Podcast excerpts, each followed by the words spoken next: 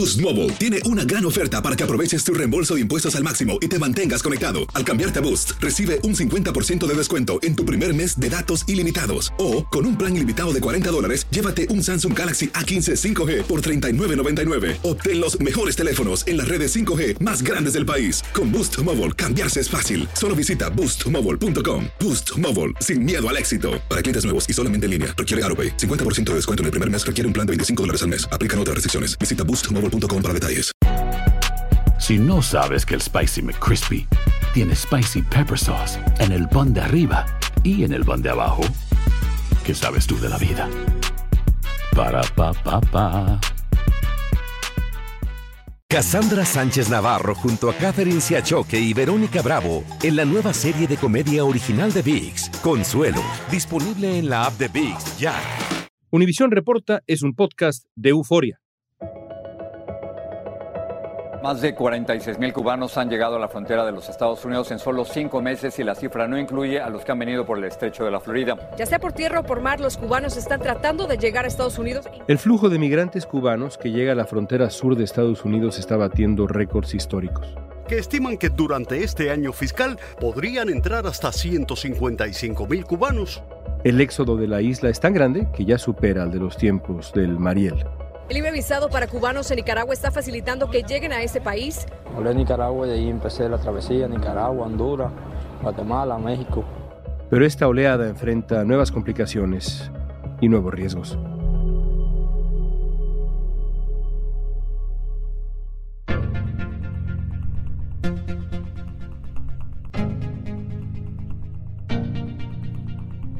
El flujo de cubanos a Estados Unidos es seis veces más grande que hace un año, según la Oficina de Aduanas y Protección Fronteriza. Para entender qué está pasando en la isla y por qué se ha agudizado la crisis, hoy vamos a platicar con dos cubanos que empezaron una nueva vida en Estados Unidos. Uno es el director del Instituto de Investigaciones Cubanas, el otro acaba de dejar la isla en una travesía que lo llevó por cuatro países hasta llegar a su destino. Hoy es miércoles 7 de septiembre, soy León Krause y esto es Univisión Reporta.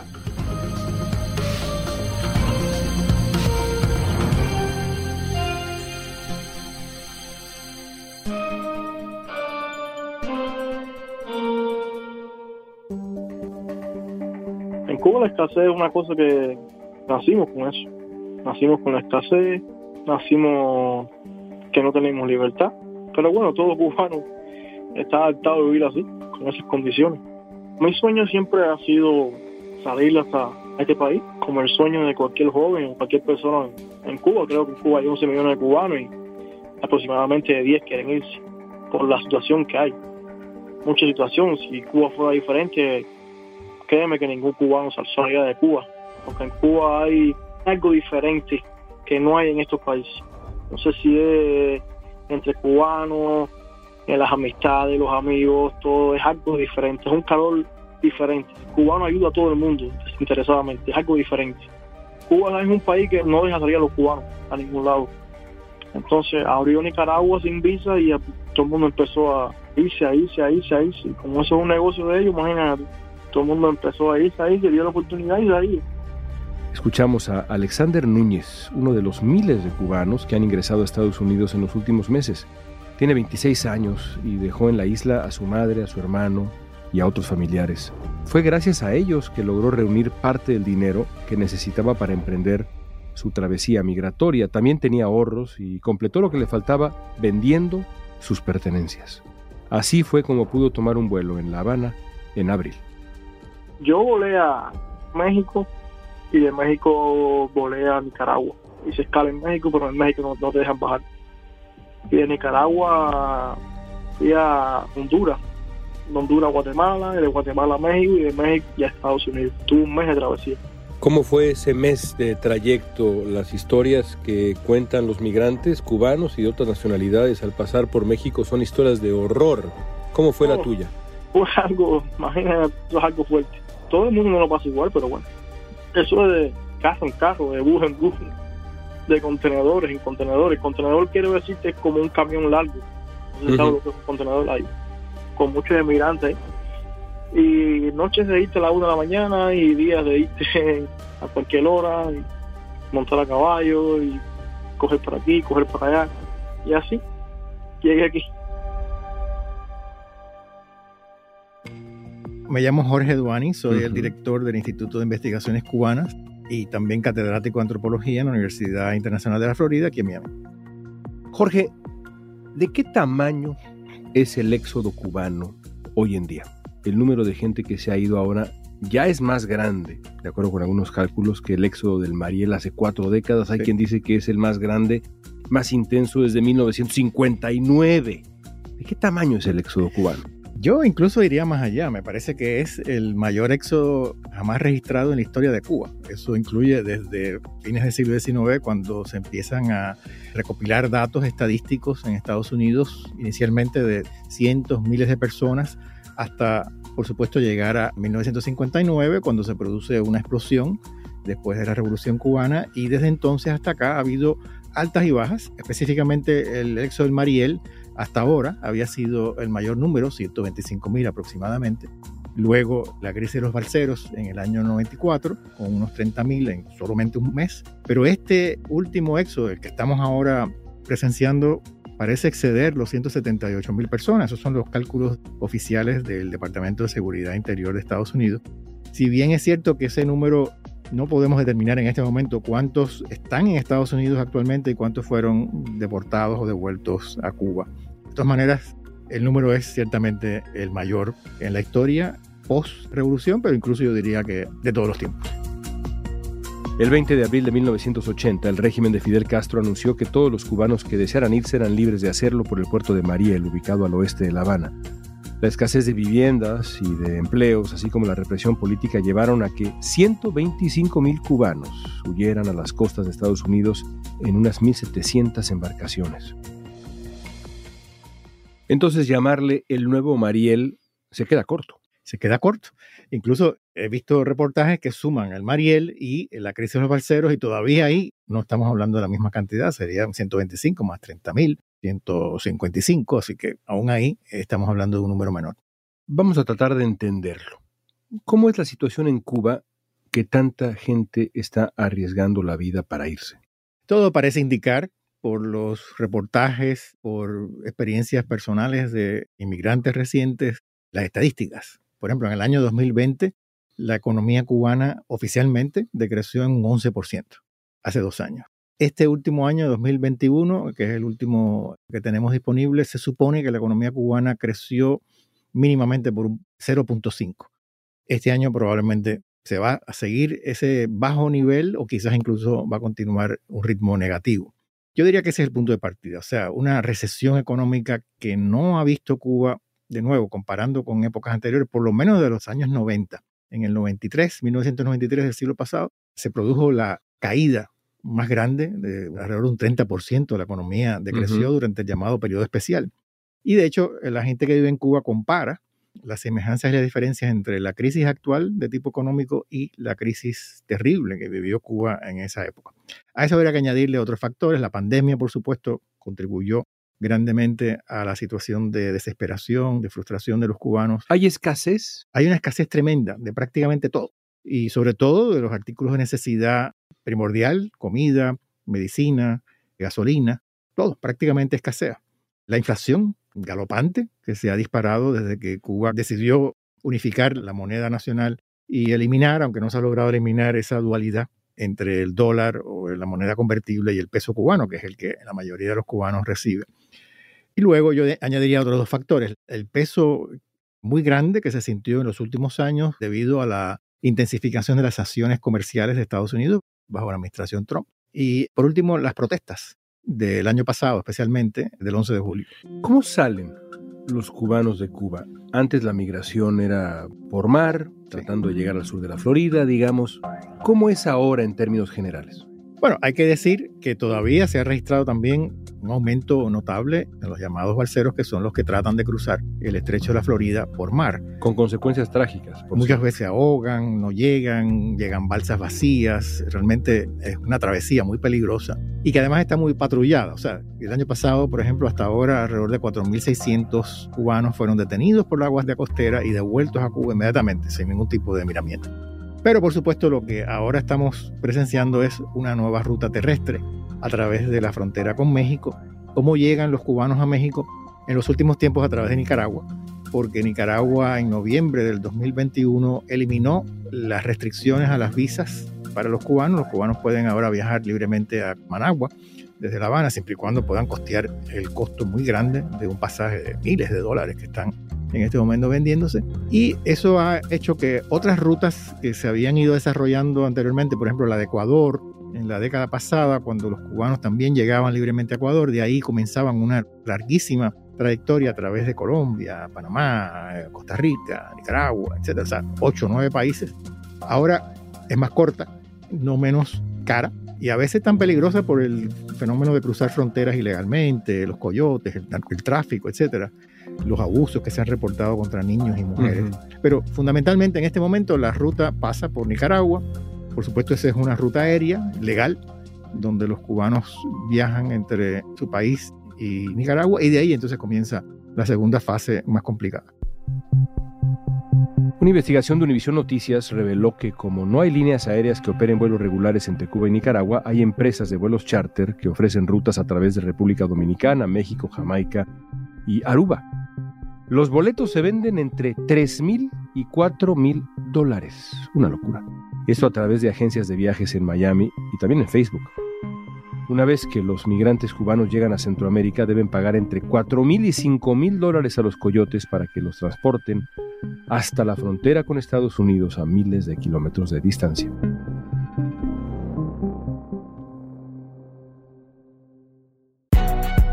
Si no sabes que el Spicy McCrispy tiene Spicy Pepper Sauce en el pan de arriba y en el pan de abajo, ¿qué sabes tú de la vida? Para, pa, pa, pa. Cassandra Sánchez Navarro junto a Catherine Siachoque y Verónica Bravo en la nueva serie de comedia original de VIX, Consuelo, disponible en la app de VIX ya. Finalizando la primavera, Alexander Núñez logró entrar a Estados Unidos por la frontera entre Arizona y México. ¿Qué le dijiste a los oficiales de migración al llegar a la frontera?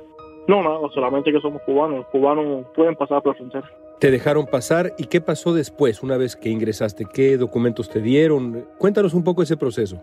Bueno, mira, llegamos a la frontera, eh, éramos como casi 50 cubanos que nos entregamos. Enseguida vino la guardia por patrón, vinieron y nos recogieron, nos llevaron para un lugar, unas celdas ahí, nos trancaron en esa celda, nos dieron un papel aluminio para taparnos.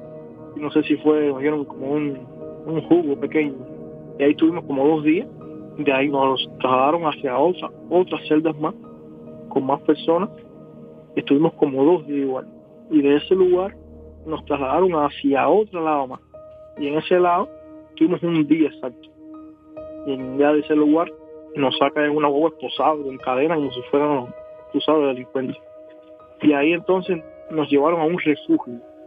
Es un refugio que ahí tienes comida, tienes agua, tienes para bañarte, para cambiarte de ropa, tienes todo en ese refugio.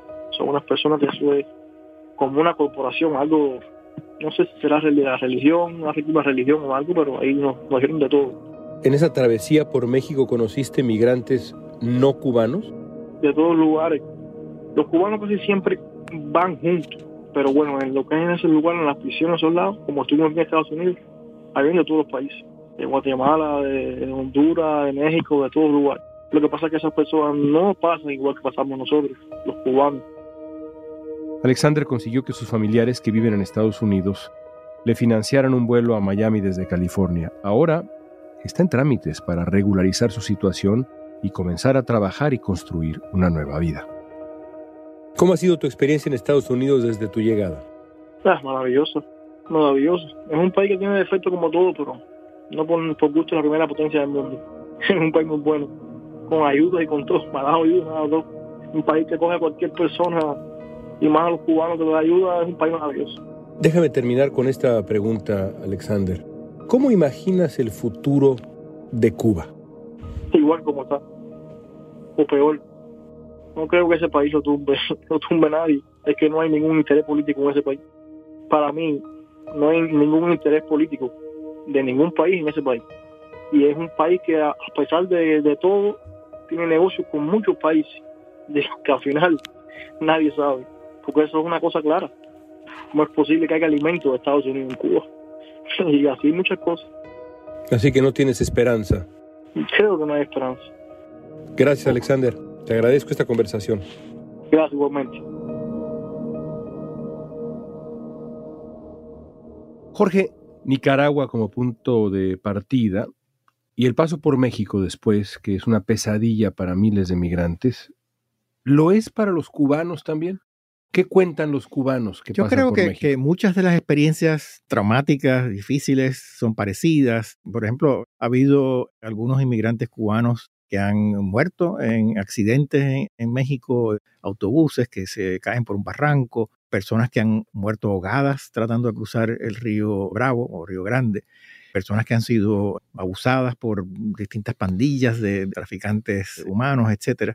La diferencia está en que cuando llegan los cubanos a la frontera con Estados Unidos, y esto es anecdótico porque realmente las estadísticas no permiten puntualizarlo, pero anecdóticamente los mismos migrantes le dicen a uno que es prácticamente automático que los dejen entrar bajo el concepto de parole, de libertad bajo palabra, con una vista pendiente con un juez de inmigración, no los deportan ni los devuelven a casi nadie. La excepción sería aquellas personas que tienen antecedentes criminales o aquellas que- personas que ya han intentado entrar y han sido deportadas. Eso es suficiente base para no admitirlas.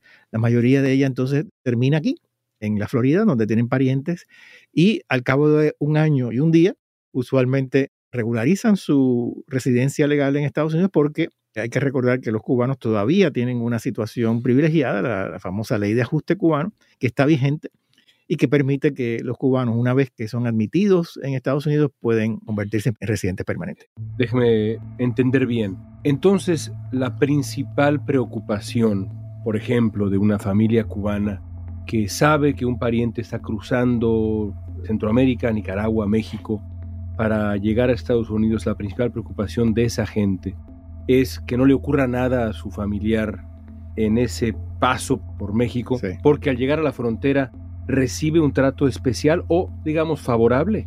Yo diría que sí, aunque de nuevo, oficialmente ese trato favorable terminó en el 2017 cuando el saliente presidente Obama canceló la llamada política de pies secos, pies mojados, que era precisamente la manera, no era una ley, era una política, una interpretación de la ley que permitía a cualquier cubano que llegara a tierra eh, con los pies secos, entre comillas, ser admitido casi automáticamente. A ver, ¿por qué no nos explica un poco más qué era esa política? Esa política fue una manera de atender la llamada crisis de los balseros en el año 94, cuando era presidente Bill Clinton, y se vio con la posible repetición de otro Mariel. Y aquí viene otra vez el, el miedo del Mariel, el miedo de que se repita un, un fenómeno como ese, ha dominado en buena medida la política migratoria hacia Cuba en los últimos años. Y entonces era una política francamente muy opaca, o sea, no había ninguna razón para distinguir entre un migrante que acababa de llegar en una balsa y podía, por ejemplo, entrar en una de las islas de los Cayos de la Florida, eso ya lo hacía elegible para ser admitido, mientras que el desafortunado eh, balsero que fuera interceptado por la Guardia Costera en alta mar, automáticamente era devuelto. Entonces, esa política estuvo vigente desde el 94, 95 hasta el 2017, por más de 20 y pico de años, y provocó el mayor éxodo hasta ahora desde 1959, cuando uno suma todo ese flujo migratorio. Porque solo había que pisar tierra estadounidense. Solo había que hacer eso. Y habías llegado. No había que demostrar que uno fuera perseguido, en fin, era una cuestión prácticamente automática. Una política completamente distinta a la que tiene Estados Sí, Unidos. ningún con- otro grupo, ningún otro grupo migratorio que yo conozca, tampoco ha tenido el privilegio de la ley de ajuste. ¿Qué grupo migratorio, una vez que llega a este país, se le permite regularizar su situación al cabo de un año y un día? Por el solo hecho de haber salido de Cuba después de 1959. Los migrantes cubanos entonces asumen o están asumiendo que la migración a Estados Unidos es tan sencilla como era antes con la política pies secos, pies mojados. ¿Están asumiendo en términos generales eso? No, yo creo que han estado ensayando distintas alternativas. Por ejemplo, una alternativa durante la época de Obama como presidente era, en vez de emigrar por una de estas rutas clandestinas, la opción era obtener una visa de entradas múltiples de cinco años, que fue la primera vez bajo la presidencia de Obama que se le permitió a los cubanos gozar de esa. Y por supuesto esa es una mejor opción. Se migra eh, legalmente, se viaja en avión y se entra y se sale múltiples ocasiones. El problema es que dura cinco años y durante la administración Trump se canceló ese programa para los cubanos. Todavía deben quedar algunas personas que tienen ese beneficio. Pero en vista de que eso no está disponible, la otra opción era solicitar el proceso normal de una visa migratoria o de visita en la embajada americana en La Habana, pero esa opción también se cerró en el 2017 cuando se produjo la famosa crisis de los ataques sónicos, que ahora se le llama incidentes de salud, donde 24 personas que estaban adscritos a la embajada sufrieron estos síntomas eh, misteriosos, misteriosos desconocidos, y la reacción del gobierno de Washington fue cerrar la sección consular y por lo tanto desde el año 2017 hasta ahora que se reabrió la sección poco a poco, no se había emitido una sola visa. En fin, que yo lo que creo que ha ocurrido con esta explosión que estamos hablando, los 178 mil que cruzan la frontera de México, es porque eventualmente los cubanos han dado cuenta que esa es la opción, si no la mejor, por lo menos la que más les sirve a sus intereses. Los cubanos tienen privilegios en comparación con otros grupos de migrantes porque cuentan con un canal viable a través de las políticas de visado de Estados Unidos. Pero de acuerdo con la Organización de Defensa de los Derechos Humanos WOLA, sin un calendario claro para reanudar y regularizar completamente los servicios consulares, los cubanos tendrán que seguir buscando opciones de migración irregulares y peligrosas. ¿Cómo es hoy, desde el punto de vista formal, la política migratoria de Estados Unidos con los cubanos? ¿Hay una política uniforme cuando en el 2017 se cancela la política de pies secos, pies mojados, la idea era, eh, incluso en el comunicado que hizo el presidente Obama, era equiparar a los cubanos con todos los demás. O sea, por ejemplo, el tema de si usted no tiene autorización para cruzar la frontera, usted entonces está sujeto a, en inglés le conoce como expedited remove, a que lo devuelvan. Con el tiempo parece ser que efectivamente ese igualamiento no es tanto como se pensaba se pensaba en el 2017 que ahora adelante, entonces si todos los cubanos, si no tienen documentos, iban a ser deportados. En la práctica, de nuevo, sin tener este, una cantidad exacta, podemos yo creo que plantear que no se está tratando a los cubanos al igual que mexicanos, guatemaltecos, haitianos. Y eso, además, tomando en cuenta que un cierto número de cubanos tiene derecho a pedir asilo político por miedo a persecución política, religiosa, etc.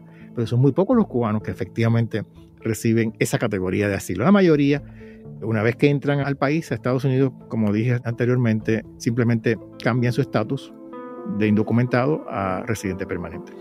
Jorge, por último, quisiera yo preguntarle, ¿qué viene?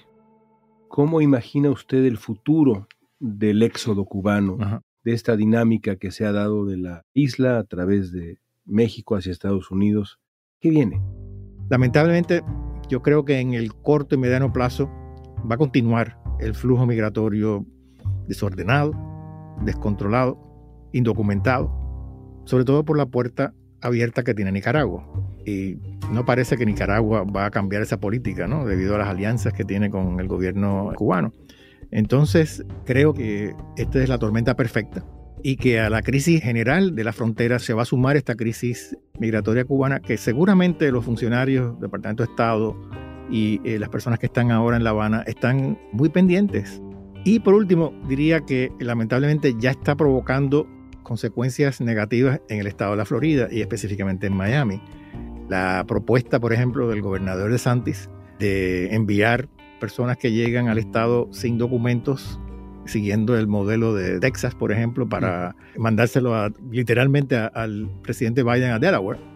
No lo ha hecho, pero ya tiene los fondos qué posibles consecuencias tenga para el mercado de empleo, el mercado de vivienda, las relaciones étnicas y raciales, la política también, o sea, en sentido general, eh, en las elecciones que se avecinan o en las elecciones de 2024, eso todavía es muy temprano para saberlo.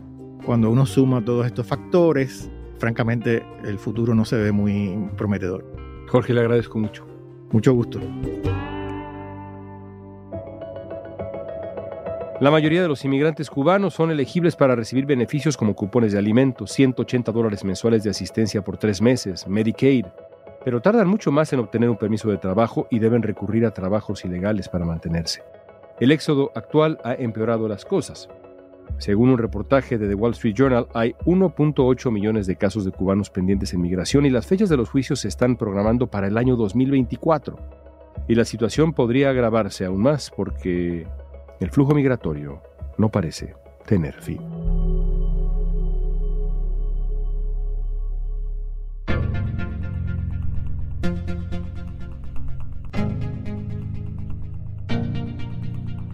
Esta pregunta es para ti. ¿Cómo imaginas tú el futuro de Cuba?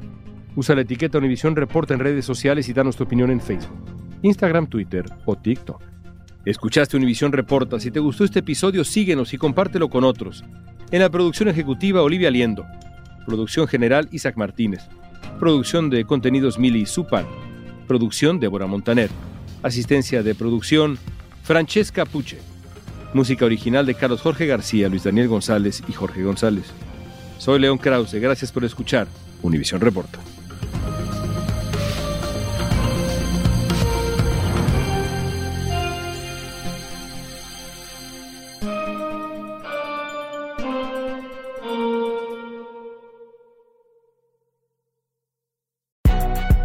Si no sabes que el Spicy McCrispy tiene Spicy Pepper Sauce en el pan de arriba y en el pan de abajo, ¿qué sabes tú de la vida?